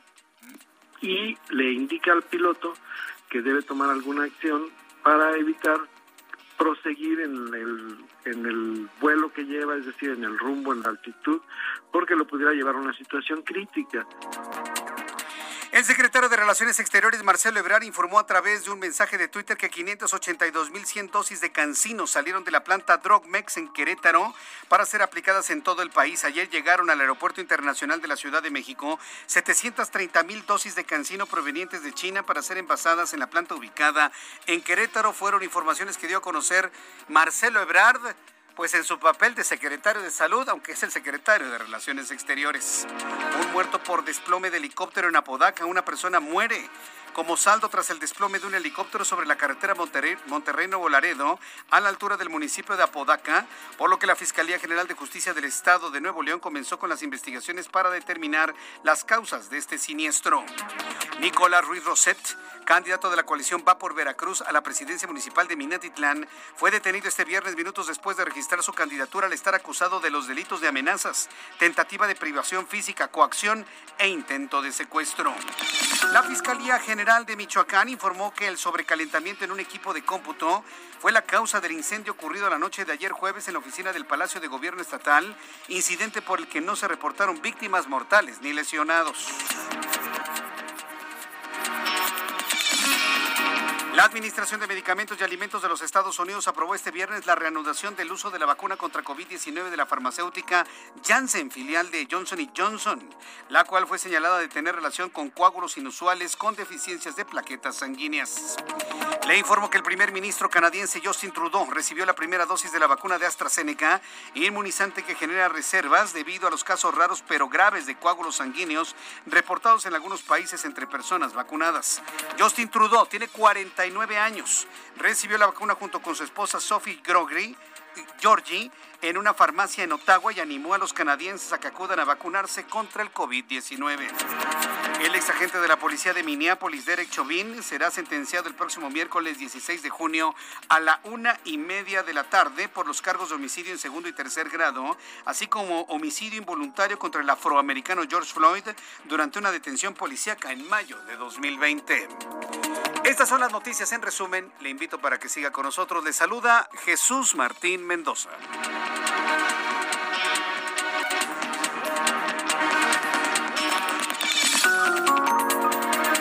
Las 7 con 5, las 19 horas con 5 minutos, hora del centro de la República Mexicana. Gracias por estar con nosotros aquí en el Heraldo Radio. Quiero recordarle a todo el público que además de escucharnos en digitales, que además que nos está escuchando en la aplicación del Heraldo, en la página del Heraldo, que nos ve y nos escucha a través de YouTube en el canal Jesús Martín MX, encienda su radio en toda la República Mexicana, en las frecuencias de su radio receptor, de su auto, de su radio portátil, del radio de la casa, del equipo de sonido, de la consola para quienes todos tengan estos dispositivos, del radio de bulbos, de transistores, de chips integrados, como usted lo tenga finalmente. Sintonícenos en su radio. Recuerde que nosotros somos los herederos de la mejor radio informativa de todos los tiempos en México. Y no por nada, ya aquí en el Heraldo Radio somos la mejor radio informativa y con la mejor cobertura real, verdadera, comprobable en las 32 entidades de la República Mexicana. Además de cubrir ya varias ciudades de los Estados Unidos y una cobertura que va en crecimiento hacia la comunidad hispana, hispanoparlante en la Unión Americana. Ese es el crecimiento del Heraldo de México y del Heraldo Radio donde nos sentimos profundamente orgullosos de ser parte de esta familia que crece, pujante, libre, independiente. Y yo por eso le invito a que siempre esté usted en sintonía con nuestros programas informativos de todos mis compañeros de radio, de todos mis compañeros de televisión, de mis compañeros de web, de mis compañeros de prensa. Créame, somos hoy por hoy el medio de comunicación más confiable, más cercano a usted de la República Mexicana. No me queda la menor duda. Vamos con nuestros compañeros reporteros urbanos. Empezamos con Javier Ruiz. Vamos con Gerardo Galicia en algún punto del Valle de México. ¿Dónde te ubicas, Gerardo? En estos momentos son oriente de la capital, pero nos estamos trasladando, Jesús Martín, hacia la zona sur. Se está reportando un enfrentamiento bastante fuerte entre elementos policíacos y algunos civiles en la zona de, de Topilejo. Se está reportando incluso eh, detonaciones en toda esa zona. Para nuestros amigos que van a utilizar Tlalpan, viaducto Tlalpan, hay que ceder el paso a todos los vehículos de emergencia. Se está pidiendo, se está requiriendo de el apoyo de patrullas, policías de sectores cercanos a la zona sur de la capital. Ya la motocicleta del, Heraldo de México va camino a ese rumbo. Estamos a punto de llegar a la zona de Churubusco y en breve estaremos recorriendo la zona de Tlalpan. Si van a utilizar a Tlalpan, viaducto Tlalpan, el anillo periférico sur y la carretera federal a México Cuernavaca. Esto ocurre a la altura de Topilejo, llegando a la calle 5 de Mayo. Habrá que tomarlo en cuenta, ceder el paso a las unidades de emergencia que se dirigen hacia ese punto. Agresiones eh, derivadas de manera extraoficial, es Martín, eh, de un intento de linchamiento. Por supuesto, en breve estaremos transmitiendo completamente el vivo. Nos movemos hacia la zona de Topilejo. A ver, eh, déjame entender, ¿es San Miguel Topilejo, que se encuentra después de la zona de curvas eh, sobre la autopista México-Cuernavaca? ¿Ese Topilejo te refieres, Gerardo? Así es, Martín, pero las agresiones y todo este enfrentamiento se está dando o se está llevando a cabo justo en el poblado que está sobre la carretera federal. Así que vamos eh, un poquito más arriba del kilómetro 23, 24 de la Federal México-Cuernavaca. Correcto, a la altura entonces de la federal, no de la autopista. Te pido por favor que tengas mucho cuidado cuando estés llegando, sobre todo si hay detonaciones de arma de fuego. Gerardo, por favor, cuídate mucho y nos mantenemos al pendiente para el informe noticioso que nos des en ese momento. Claro que sí, Jesús Martín, con todo gusto, con mucho cuidado nos trasladamos a este punto. Y gracias, Gerardo Galicia, y nos estará informando desde el centro de la noticia en Topilejo, en donde hay este enfrentamiento entre corporaciones policíacas y civiles. ¿De qué se trata? Se habla de un linchamiento. En unos minutos tendremos más información. Vamos con mi compañero Javier Ruiz. ¿En dónde te ubicas, Javier? Adelante, buenas tardes. Buenas tardes, Jesús Martín. Continuamos recorriendo la zona centro de la Ciudad de México. Un viernes bastante complicado, principalmente en cuestiones de vialidad. Hace unos momentos recorrimos parte de la calzada San Antonio Abad, ya llegando hacia la zona del eje 3 sur y del viaducto precedente de la avenida Lucas Alamán, la circulación, pues en el mejor de los casos esa vuelta de ruedas hay que tomarlo en cuenta para quien desea llegar hacia la calzada de Tlan. Para el sentido opuesto, aquí sí en general el avance es constante, algunos rezagos llegando hacia la incorporación con la avenida 20 de noviembre, pero realmente nada para tomar alguna alternativa. En lo que corresponde a la avenida Doctor Río de la Loza y su continuación la avenida Fray Fernando Teresa de Mer, también ya en ambos bloques de carriles, el avance es lento, una vez que se deja atrás el eje poniente de la avenida Cuauhtémoc y esto en dirección hacia el eje central Lázaro Cárdenas o bien para continuar hacia la avenida Arcos de Belén. Y tuvimos oportunidad de checar también el eje poniente de la avenida Cuauhtémoc ya con rezagos a la circulación, principalmente llegando hacia la avenida Álvaro Obregón, más adelante también al entronque con el eje 3 sur, la avenida Baja California y el principal problema es cruzar la zona del viaducto Miguel Alemán. Así que hay que tomarlo en cuenta, salir con anticipación gracias por la información, Javier Ruiz. Estamos atentos, buenas tardes. Hasta luego, muy buenas tardes. Y saludo con mucho gusto a Israel Lorenzana. ¿En dónde te ubicas, Israel? Jesús Martín, muchísimas gracias. Un gusto saludarte esta tarde. Yo estoy ubicado exactamente aquí en la zona de Congreso de la Unión, al cruce con el circuito interior. Fíjate que la circulación todavía se presenta con algunos asentamientos para nuestros amigos que vienen de la zona de Canal del Norte. Hay que recordar que se registró una emergencia importante con el incendio de los cables de la línea 4 del metro Jesús Martín, motivo por el cual los asentamientos eran pues kilométricos por las maniobras por parte de los servicios de emergencia. Ya ha sido liberada la circulación, pero todavía hay algunos retrasos. Hay que recordar que es viernes y por supuesto la alternativa para nuestros amigos es utilizar en estos momentos Ferrocarril Hidalgo y también aunque distante la avenida Ingeniero Eduardo Molina, esto con dirección hacia el eje 3 norte o más allá, hacia la zona de San Juan de Aragón. Jesús Martín, la información que te tengo. Muchas gracias Israel Lorenzana, muy atentos de lo que suceda. Gracias.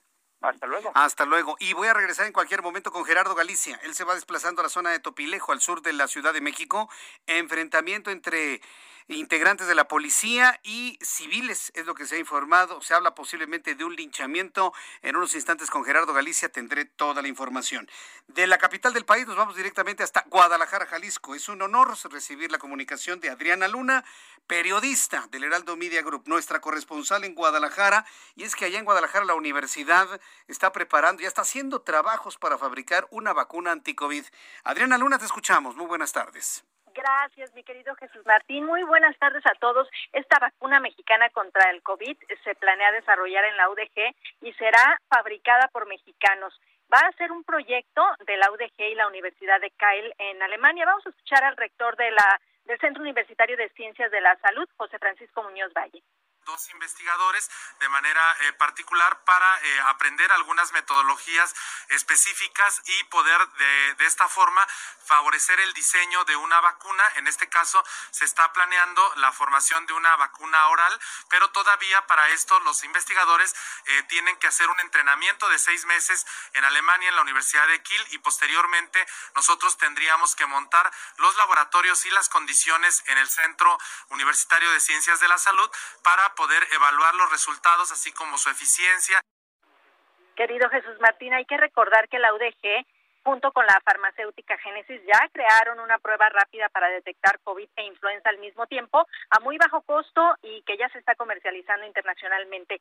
Fíjense que la UDG hizo un análisis de efectividad de la vacuna Pfizer y detectó que el 20% de la población no inmuniza de manera óptima con una sola dosis, es decir, no generaron anticuerpos neutralizantes que protegen a una persona de enfermar al grado de hospitalización. Por eso se requiere la segunda dosis. Así que si usted está pensando, ¿me vacuno o no? ¿Voy por la segunda dosis o no? Hágalo, porque ya con ella la persona inmuniza más que si hubiera padecido la enfermedad. Eso significa que si hay personas que enferman de COVID-19 dos veces al año, con la segunda dosis de vacuna hay protección completa, querido Jesús Martín. Oye, Adriana, ¿y esta vacuna, si es mexicana, mexicana, mexicana, mexicana, y no es como la del CONACID, que decían que era mexicana y era más gringa que el hot dog? pues es, lo que vamos a ver ahora, ¿no, querido Jesús Martín? Se va eh, a capacitar a dos investigadores en específico y se va a crear, al menos se va a crear aquí en Guadalajara como la jericaya o la torta ahogada. De eso tenlo por seguro. No, bueno, si va a tener esa denominación de origen, no, bueno, pues ya, mexicana, mexicana, mexicana y aparte de Jalisco, ¿no? Eso me, va a parecer muy bien, mi querida Adriana. Estamos muy pendientes de lo que está informando la UDG Inclusive si llegas a entrevistar a alguien que esté en el desarrollo, nos avisas, ¿no? Y, y le damos vuelo a la información. ¿Qué te parece, Adriana? Claro que sí, seguimos pendientes. De hecho, fuimos los primeros que mencionamos lo de la prueba rápida, así que tenlo por seguro que seremos los que tendremos la primicia de esta vacuna mexicana. Perfecto, Adriana. Yo muy pendiente de toda la información para compartirlo con el público de todo el país. Gracias, Adriana. Buen fin de semana a todos. Buen fin de semana a todos. También para ti siempre, Adriana Luna, nuestra corresponsal en Guadalajara, Jalisco. Desde Guadalajara nos vamos hasta el Estado de México. Ahí nos informa José Ríos, nuestro corresponsal. ¿Qué información nos tienes, José? ¿Qué tal, Jesús Martín? Buenas tardes, te saludo con gusto a ti, al auditorio que nos escucha por el Heraldo Radio. Y pues bueno, para informarte que esta mañana el gobernador del Estado de México, Alfredo del Mazo, informó que a partir de este lunes la entidad avanzará al semáforo amarillo eh, eh, y adelantó que comenzará el plan de vacunación contra COVID-19 a maestros en la entidad.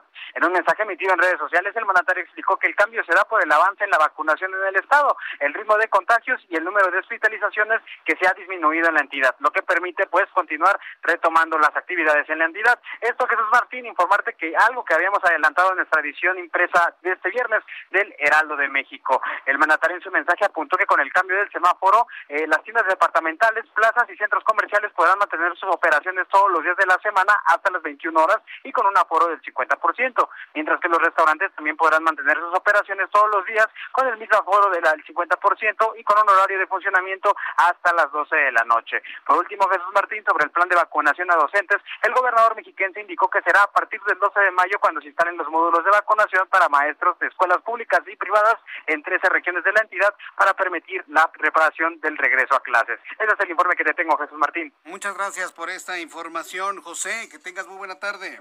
Igualmente, Jesús Martín, feliz viernes, hasta luego. Igualmente, feliz viernes, buen fin de semana. José Ríos, corresponsal en el Estado de México.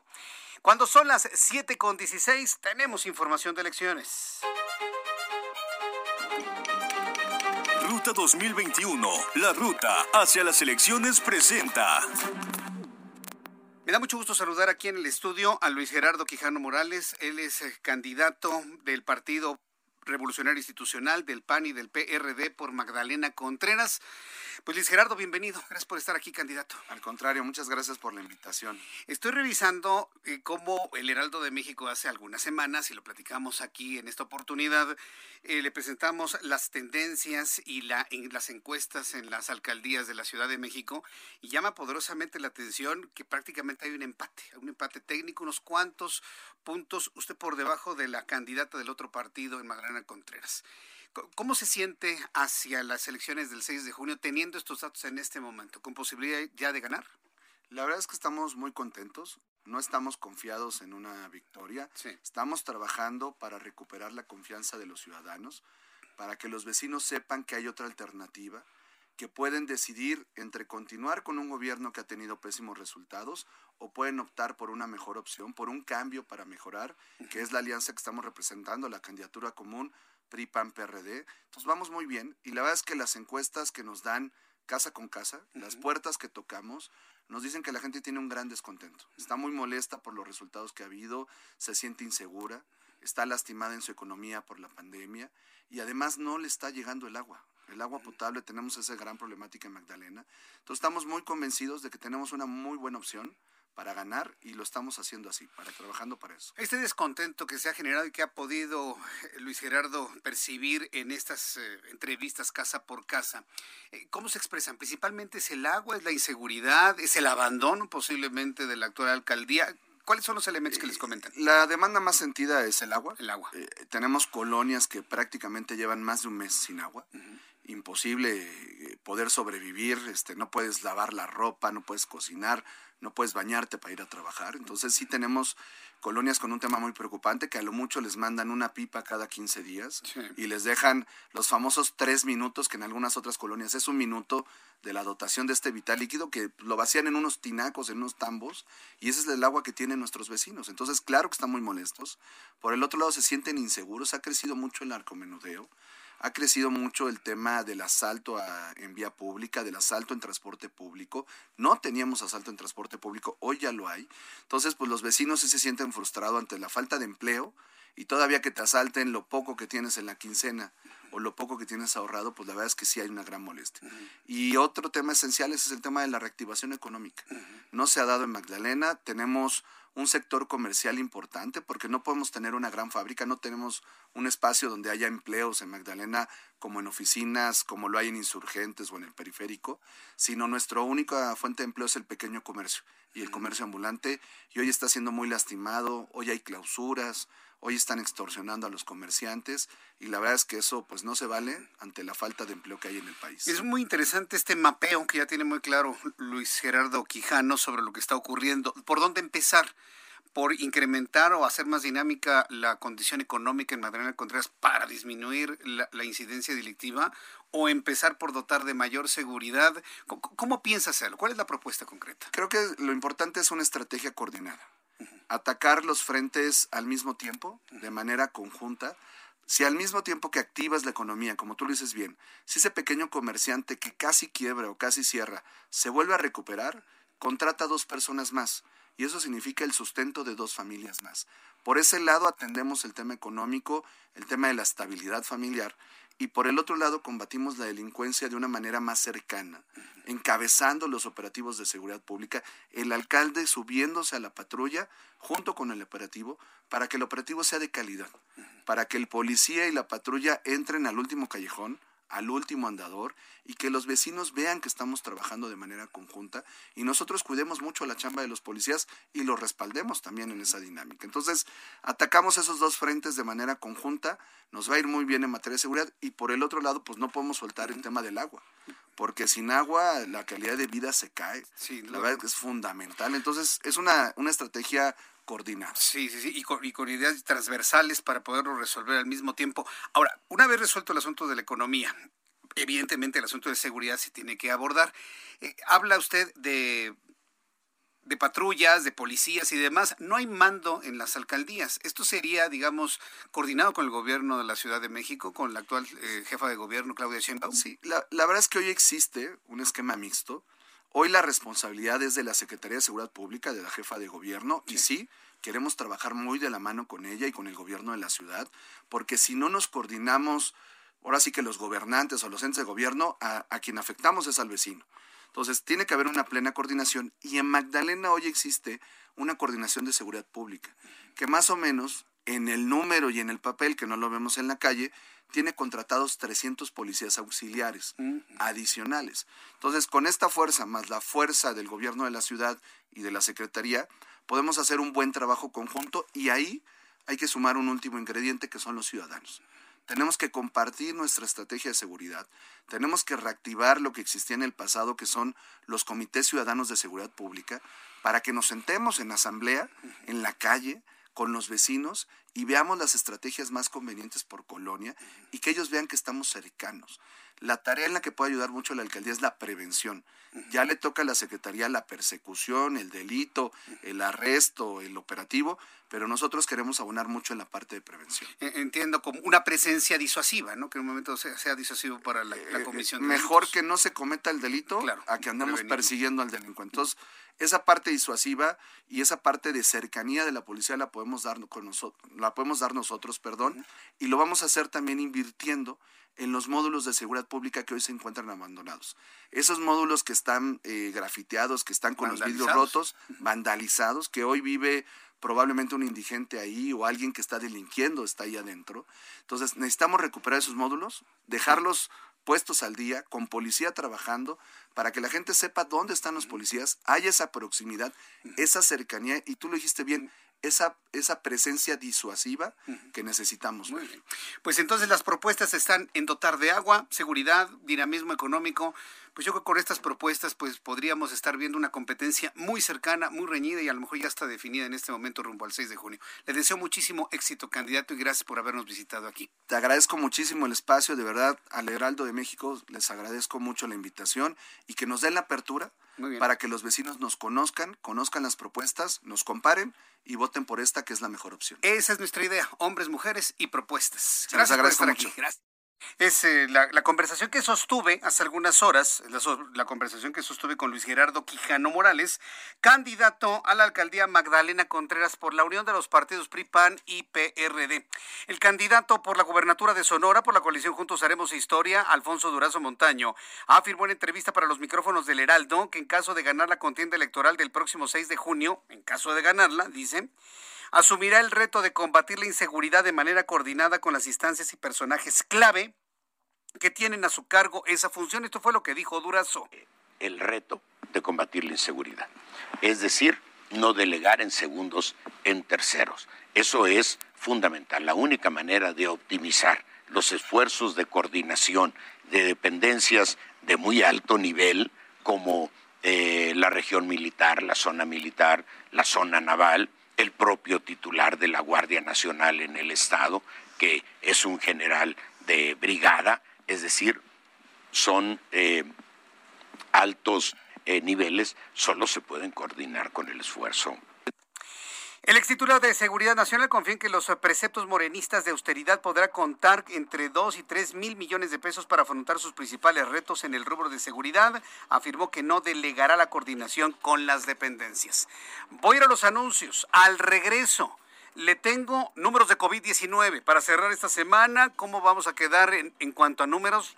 No se ve la tercera ola y a mí lo personal me da mucho gusto que no se vea la famosa tercera ola. ¿Usted qué opina? Yo le invito para que me escriba a través de mi cuenta de Twitter, arroba Jesús Martín MX y a través de mi cuenta de YouTube en el canal Jesús Martín MX. Mensajes y regreso. Escuchas a Jesús Martín Mendoza con las noticias de la tarde por Heraldo Radio, una estación de Heraldo Media Group. Heraldo Radio. La HCL se comparte, se ve y ahora también se escucha.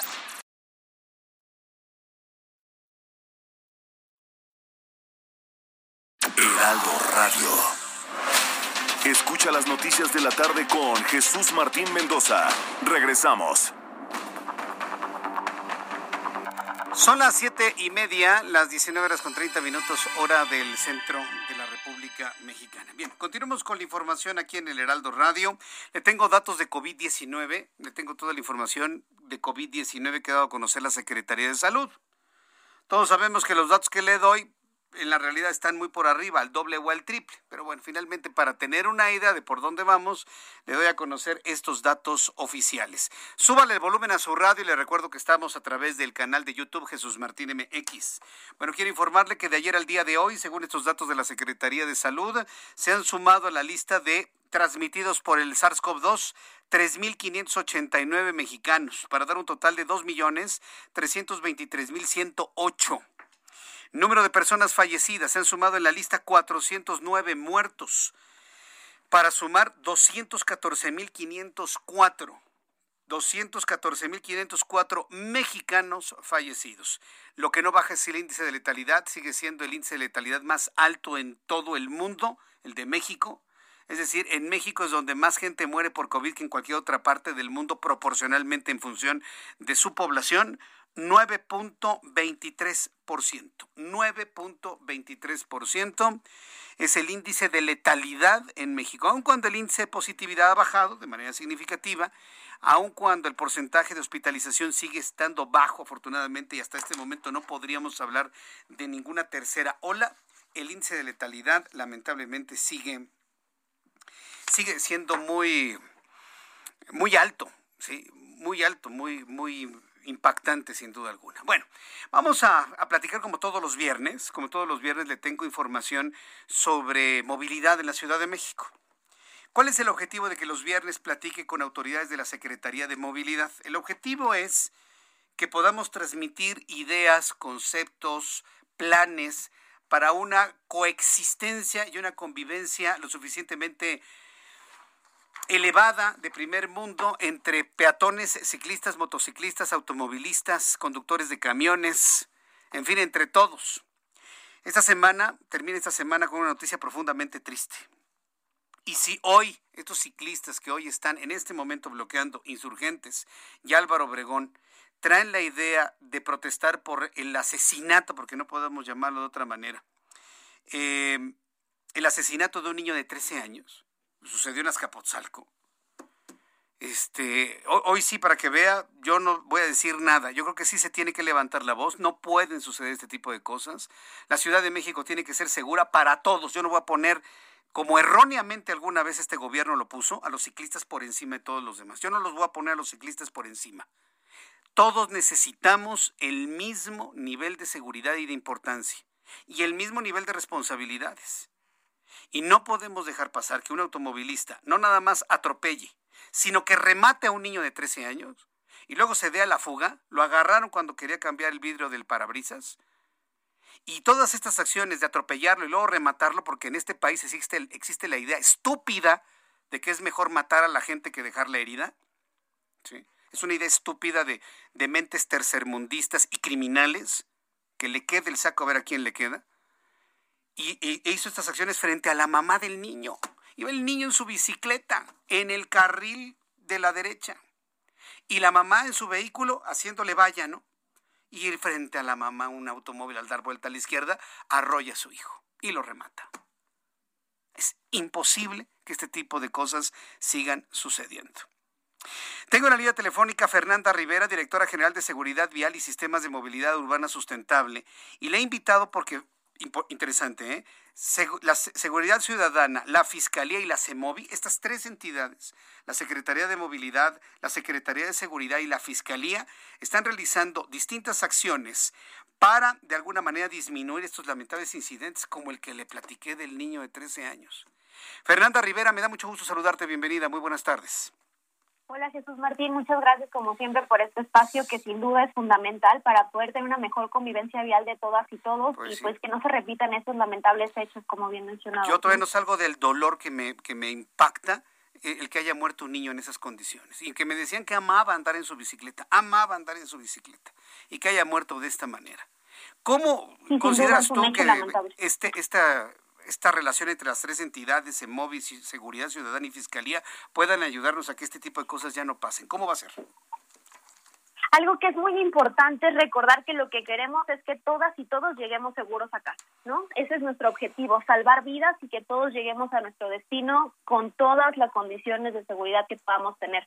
Es por eso que es muy importante tener esta coordinación, porque es un trabajo coordinado lo que le toca hacer a cada dependencia, por ejemplo, a la Subsecretaría de Control de Tránsito, hacer la aplicación del reglamento de tránsito, a la Fiscalía, cuando ocurren estos lamentables hechos, dar un seguimiento y combatir la impunidad para que justamente este tipo de homicidios no queden impunes, que tengamos justicia, ¿no? Y que podamos conocer al responsable y que sí tenga las consecuencias que derivan de hacer un atropellamiento como lo que ocurrió esta semana en la ciudad.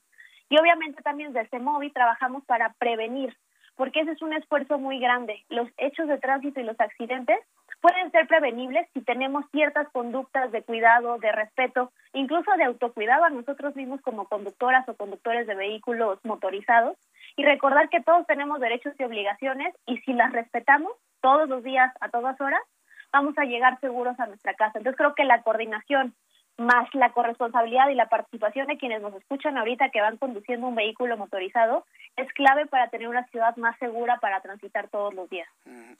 Eh, esto, esto implica un nivel de vigilancia, un nivel de conciencia, pero yo, no sé hasta qué punto pueda permear un proceso de, de educación o de formación para poder establecer estos esta relación de respeto. ¿Tú cómo lo ves, Fernanda?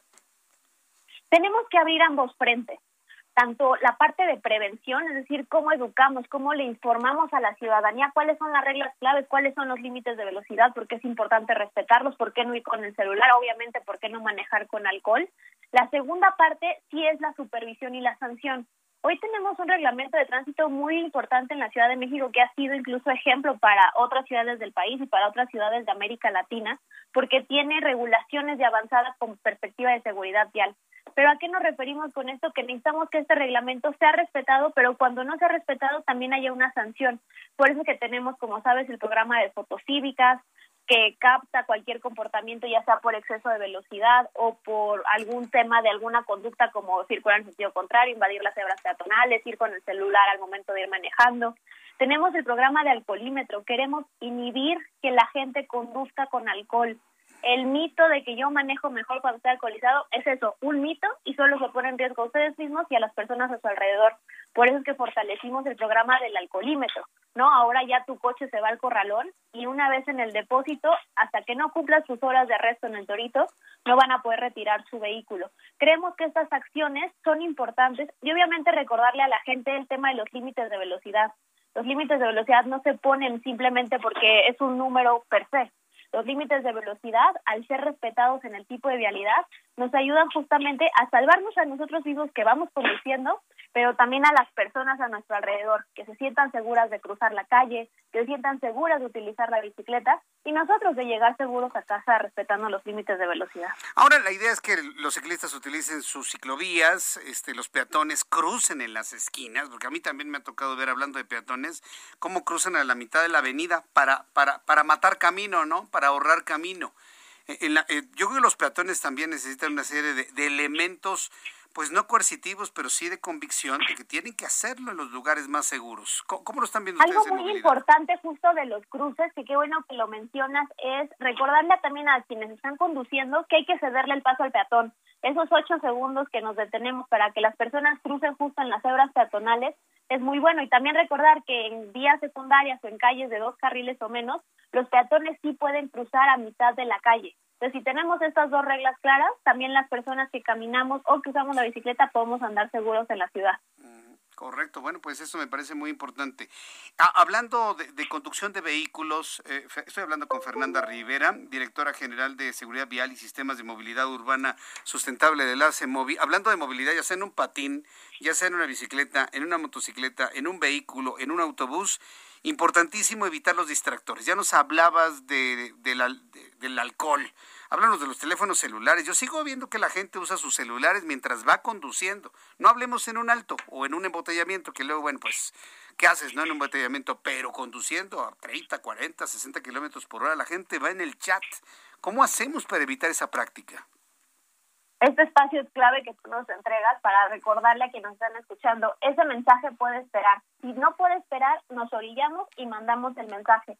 Hoy una de las principales causas de accidentes que ocurren en nuestra ciudad y en muchas ciudades del mundo son los distractores. Te pongo un ejemplo, si vamos a 60 kilómetros por hora manejando, viendo el celular, es como si corriéramos una cancha de fútbol completita con los ojos vendados, ¿no? Por la velocidad y el distractor, estamos perdiendo la noción de nuestros sentidos.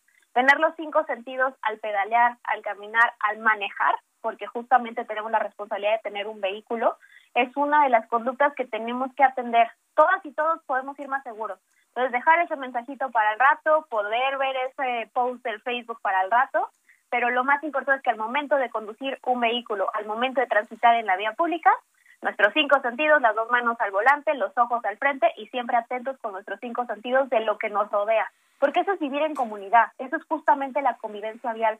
Recordar que vivimos en comunidad y que tenemos que cuidarnos todas y todos y sobre todo al transitar en la vía pública. Muy bien, pues Fernanda Rivera, yo te agradezco mucho el que nos recuerdes los viernes junto con tu equipo de trabajo, con el mismo secretario Andrés Layuz, todos estos elementos para llegar seguros. A, mí la parte que más me gusta es cuando dices, es que tenemos que llegar, hay alguien esperándonos, ¿no? Nos está esperando nuestra esposa, esposo, hijos, hermanos, papá, mamá, novio, novia. Qué, qué, qué, triste debe ser el que esa persona que uno espera no llegue por un accidente de tránsito. Exactamente, esa empatía es recordar que a todas y todos nos esperan en casa, incluso nuestros animales de compañía, nuestra familia, nuestros amigos, y es recordar esto que es, convivimos juntos en la calle, y todas y todos queremos llegar seguros a casa. Sí, tienes toda la razón. Fernanda, nos vemos y escuchamos la próxima semana. Tú, Andrés, alguien del equipo, seguimos en esta idea de generar estos mensajes que nos ayuden y que hagan de este programa de noticias y de la Secretaría de Movilidad juntos pues una, una voz para tener una mejor coexistencia en movilidad en la Ciudad de México. Muchas gracias, Fernanda. Gracias a ti, como siempre. Bonito viernes a ti al auditorio. Muy buen viernes y buen fin de semana. Gracias. Fernanda Rivera, directora general de Seguridad Vial y Sistemas de Movilidad Urbana Sustentable de CEMOVI. Alguien me va a decir, ay Jesús Martín, yo no tengo familia, a mí no me espera nadie. Pero esas personas que me dicen que no los espera nadie, sí los espera su mascota de compañía. O porque lo dejan en casa o porque lo dejan precisamente en, en la guardería de mascotas o donde los dejen. Nada más imagínese la cara de su compañero, su perrito, su gatito, lo que usted tenga, esperando y viendo la puerta, ¿no? El momento que usted, y usted no llega porque tuvo un accidente, porque no tuvo cuidado. Sus hijos, no llega papá, no llega mamá, no llega mi hermano, no llega mi tía, no llega mi abuela. Nada más recuerde la angustia que cuando somos pequeños nos provoca el que el ser querido no llega a casa. Nada más recuérdenlo. Para poder entender las sensaciones de los más pequeños y más vulnerables de la casa, lo que tenemos que hacer es recordar lo que nosotros sentíamos. Pero esos recuerdos a veces los tenemos olvidados, en el fondo del olvido en la mente cuando usted lo recuerde, entonces le cae el 20 que hay que cuidarse más, que no hay que excederse de la velocidad, que no hay que usar el teléfono celular, que no hay que beber mientras uno maneja. Se me pasaron las cucharadas en la comida de negocios. Deje usted el coche estacionado. No importa que pague 100, 200, 300 pesos de estacionamiento. Se va usted un Uber, los paga después, pero habrá salvado la vida. Son las 7.43, las 19 horas con 43 minutos hora del centro de la República Mexicana. Vamos a revisar cuando termina la semana todo lo que ha sucedido en economía y finanzas con Héctor Vieira. La Bolsa Mexicana de Valores cerró la sesión de este viernes sin variación porcentual en su principal indicador, el índice de precios y cotizaciones, que se mantuvo en 49.091.09 unidades, con lo que finalizó la semana con una ganancia del 0.75%.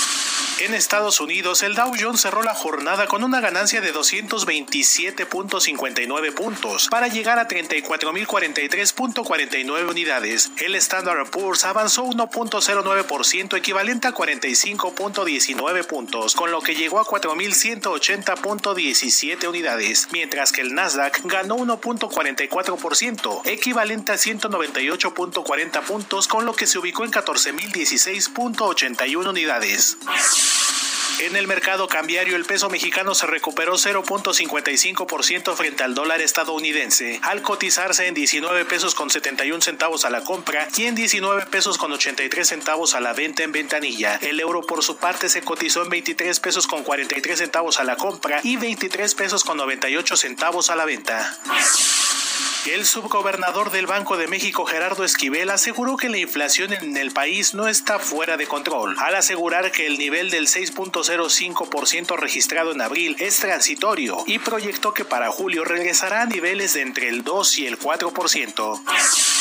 Al presentar este viernes los estados financieros correspondientes al ejercicio fiscal 2020, el Banco de México dio a conocer que durante este periodo la Reserva Internacional aumentó 14.790 millones de dólares para un acumulado de 195.667 millones, además de no registrarse remanente para entregar al gobierno federal. El Bitcoin continúa en caída libre luego de que este viernes perdió casi el 9% de su valor, al ubicarse en 49.391 dólares por unidad, lo que provocó que los inversionistas perdieran cerca de 260 mil millones de dólares, de acuerdo con el medio especializado en finanzas Business Insider. Informó para las noticias de la tarde Héctor Vieira. Muchas gracias, Héctor, por toda la información de economía y finanzas. Y con esto nos vamos al fin de semana, por supuesto, con estos indicadores económico-financieros. El reloj marca las 7 con 46. ¿Puede usted creerlo? Me quedan 14 minutos de programa.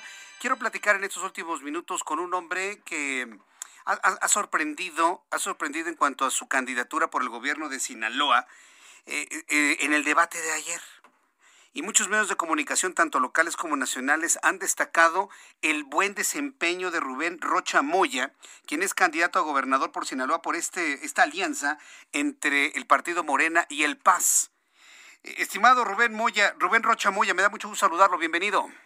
Ah, qué gusto saludarte, Jesús Martín. Estoy a la orden. Pues, gracias por tus comentarios. Muchos, muchos comentarios que he tenido la oportunidad de leer de un buen desempeño, de que gustó mucho su, su debate, pero sobre todo esta idea de que si usted gana las elecciones, se convierte en gobernador de Sinaloa, el primer día estaría usted reuniéndose con familiares de desaparecidos y desplazados como víctimas de la violencia. ¿Esa es la parte que más le, le preocupa de lo que sucede en Sinaloa hoy por hoy? Bueno, eh, es una es un mensaje de nuestra parte para ver el compromiso que tenemos justamente con la gente más vulnerable, con la gente más eh, afectada por la pobreza, por la eh, por la desatención del gobierno y, y, en particular por este problema de la violencia que tanto aterra a las familias. es muy representativo y, y es un solo clamor el tema de las familias que tienen algún eh, miembro de, eh, eh, de su seno familiar desaparecido y que lo buscan y, no han podido encontrar una forma de, de, desarrollar con el apoyo del gobierno mejor su tarea, esa tarea tan tan tan dolosa, tan fuerte. Y bueno, muy parecido es el caso de los desplazados porque tienen que abandonar eh, sus lugares, sus hogares, pues para venirse a las ciudades eh, de los valles, a las ciudades principales del estado y, y sin ninguna eh, posibilidad de hacerse un patrimonio familiar como la vivienda, los servicios para de educación y salud para sus hijos, etcétera, son realmente segmentos de la sociedad muy muy dolidos y hay que atenderlos. y, y, eso es un mensaje para decir vamos a atender eh, con mucho humanismo a la población de Sinaloa, sobre todo a los que menos tienen. Fíjense que usted es el primer, bueno, he entrevistado a varios candidatos, no a todos, estamos en este proceso de campaña, falta mes y medio para las elecciones, pero es usted de los primeros, si no es que el primero que me habla de este factor humano.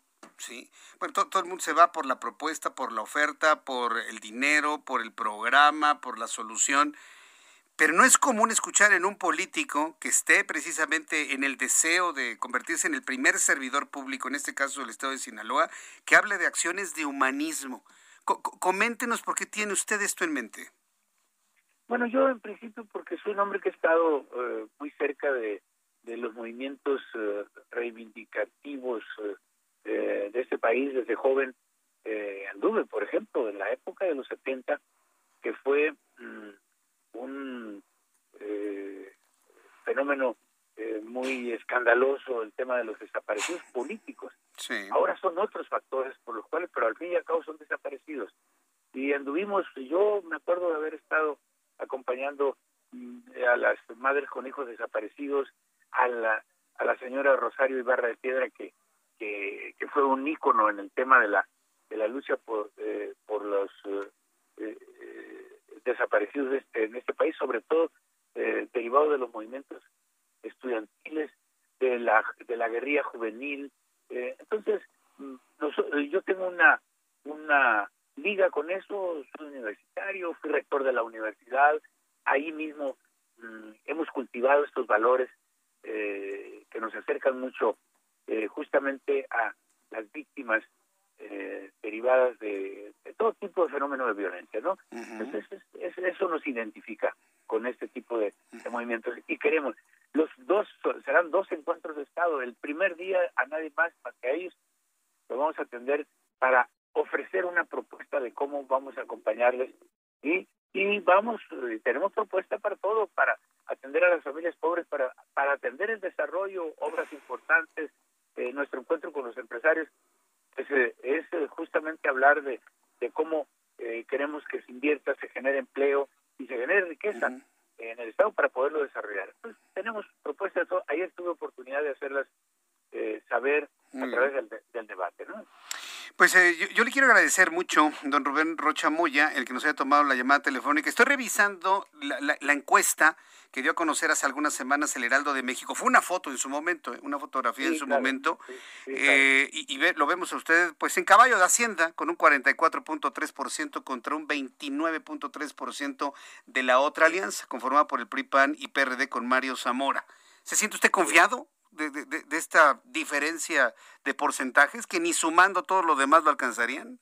Sí, no, confiado, eh, Jesús Martín, pero pero sí, bueno, eh, está uno contento, pues estar arriba, porque el otro problema sería eh, ser masoquista y pensar que hay que ir abajo, pero no, yo tengo, eh, estoy, estoy contento, eh, me gusta esa, esa geometría estadística, Muy bien. pero pero no estoy confiado, no me puedo confiar, porque como tú dices, este las encuestas son fotografías del momento y, y no puedes descuidar el, no, puedes abandonar la plaza, hay que trabajar. Estamos intensamente metidos en, nuestro trabajo de campaña, como si estuviéramos abajo. Entonces, no nos vamos a confiar, mm, lo vemos con humildad antes que con soberbia, este, este posicionamiento que tenemos en las encuestas y eh, yo creo que nos va a servir para que nuestra gente no baje los brazos. Quiero agradecerle mucho don Rubén Rocha Moya que me haya tomado la llamada telefónica. Le hablaré un poquito ya más cercano a las elecciones para ver cómo va su campaña. Muchas gracias por este tiempo. Te voy a agradecer mucho esa llamada, mi querido Jesús Martín. Estamos a la orden aquí. Fuerte abrazo. Gracias, don Rubén. Que le vaya muy bien. Hasta luego. Rubén Rocha Moya. Acuérdense que yo estoy entrevistando hombres, mujeres y propuestas. Hombres, mujeres y propuestas. Vámonos directamente hasta la zona de Topilejo en Topilejo, al sur de la Ciudad de México, donde Gerardo Galicia nos informaba de enfrentamientos con armas de fuego. ¿Qué es lo que ocurre? Has llegado al centro de la noticia, Gerardo. Gerardo. Vamos con mi compañero Gerardo Galicia. Está en una zona algo compleja, está al sur, para que usted se dé una eh, cuenta, más o menos. Es a la salida a la México-Cuernavaca, yéndose por todo lo que es la federal. De hecho, los problemas se eh, se reportaban cerca de la, de, la de la carretera federal a Cuernavaca. Gerardo Galicia, has llegado al centro de la noticia. ¿Qué es lo que observas? ¿Qué tal, Jesús Martín? Eh, justo estamos en el poblado San Andrés Totoltepec, donde tenemos la presencia de muchísimos elementos de la policía capitalina. Son varias decenas que se han atrincherado y prácticamente están recorriendo este poblado de San Andrés Totoltepec, para mayor referencia, Jesús Martín, ocurre muy cerca del kilómetro 23 de la carretera federal México-Cuernavaca. Si nuestros amigos están utilizando esta vía, la van a ver repleta de patrullas, de camiones, de vehículos pick-ups, de motocicletas de la policía capitalina que siguen llegando hasta este punto. Se habla de manera extraoficial de un operativo. Desconocemos el motivo de ese operativo, pero los elementos policíacos son agredidos incluso a machetazos, nos comentaban unos de ellos. Por ese motivo tenemos fuerte presencia de equipos de emergencia hasta este punto. Todos los elementos de la policía eh, capitalina Jesús Martín que estamos apreciando tienen en la mano su arma de fuego, los que portan la ametralladora no la sueltan absolutamente para nada y se mantienen pegados a la pared de un domicilio que se ubica en la calle de Terraza para nuestros amigos que utilizan la carretera federal a México-Cuernavaca, hay que ceder el paso a los equipos de emergencia. Por lo pronto, el reporte. Gracias, Gerardo Galicia. Hasta luego. Hasta luego. Gerardo Galicia está en el centro de la noticia. Con esto nos despedimos. Próximo lunes, 2 de la tarde en televisión, 6 de la tarde en radio. Que la pasen muy bien. Hasta mañana. Esto fue Las Noticias de la Tarde con Jesús Martín Mendoza. Heraldo Radio. Imagine the softest sheets you've ever felt. Now imagine them getting even softer over time. That's what you'll feel with Bowl and Branch's organic cotton sheets. In a recent customer survey, 96% replied that Bowl and Branch sheets get softer with every wash. Start getting your best night's sleep in these sheets that get softer and softer for years to come. Try their sheets with a 30-night guarantee. Plus, get 15% off your first order at bowlandbranch.com. Code BUTTERY. Exclusions apply. See site for details.